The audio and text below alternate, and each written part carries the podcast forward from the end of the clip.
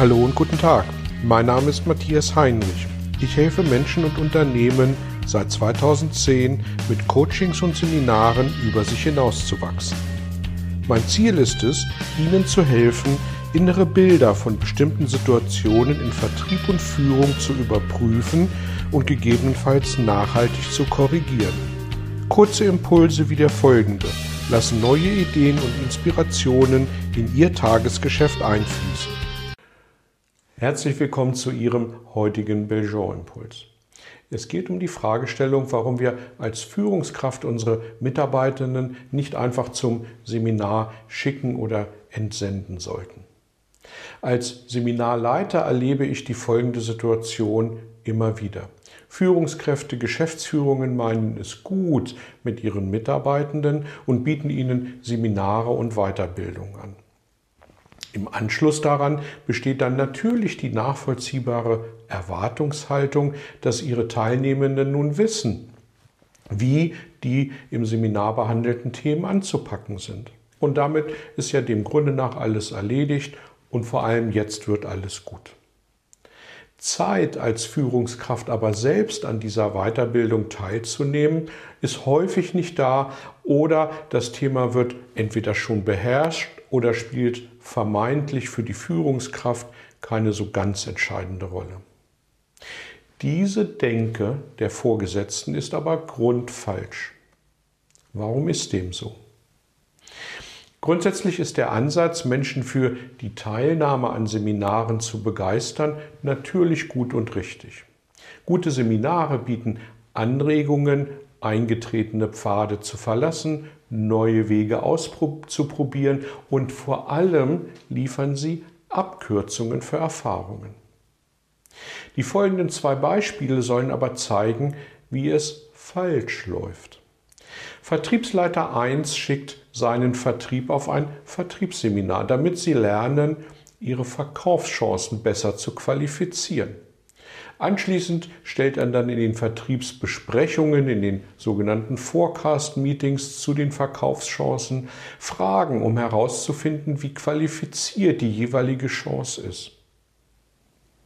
Alles andere, wie die Dinge zusammenhängen, wurde ja schließlich im Seminar vermittelt. Was läuft hier falsch? Zunächst hätte Vertriebsleiter 1 selbst an diesem Seminar zusammen mit seinem Team teilnehmen müssen. Er hätte dann gelernt, dass es nicht darum geht, bohrende Fragen zu stellen, die ähnlich wie in der Schule nur ungern beantwortet werden. Er hätte weiter gelernt, dass er Fragen stellen darf, die dem Vertrieb helfen, unklare Situationen durch Nachfrage zu erhellen.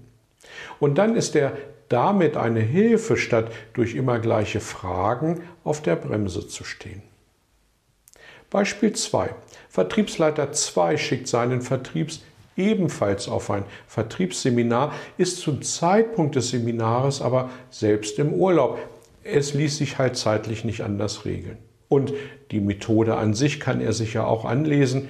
Er ist ja schließlich Vertriebsleiter und da sind die Niederungen des Vertriebes manchmal auch schon ein bisschen weit weg. Was läuft in diesem Beispiel falsch? Als Initiator der Weiterbildung muss Vertriebsleiter 2 beim Seminar am ersten Tag in der ersten Reihe stehen. Er muss sein Team am Morgen des ersten Seminartags freudig motiviert empfangen und sie darauf einschwören, dass er lange nach einer guten Weiterbildung gesucht hat und nun endlich etwas gefunden hat, was das Team insgesamt voranbringt.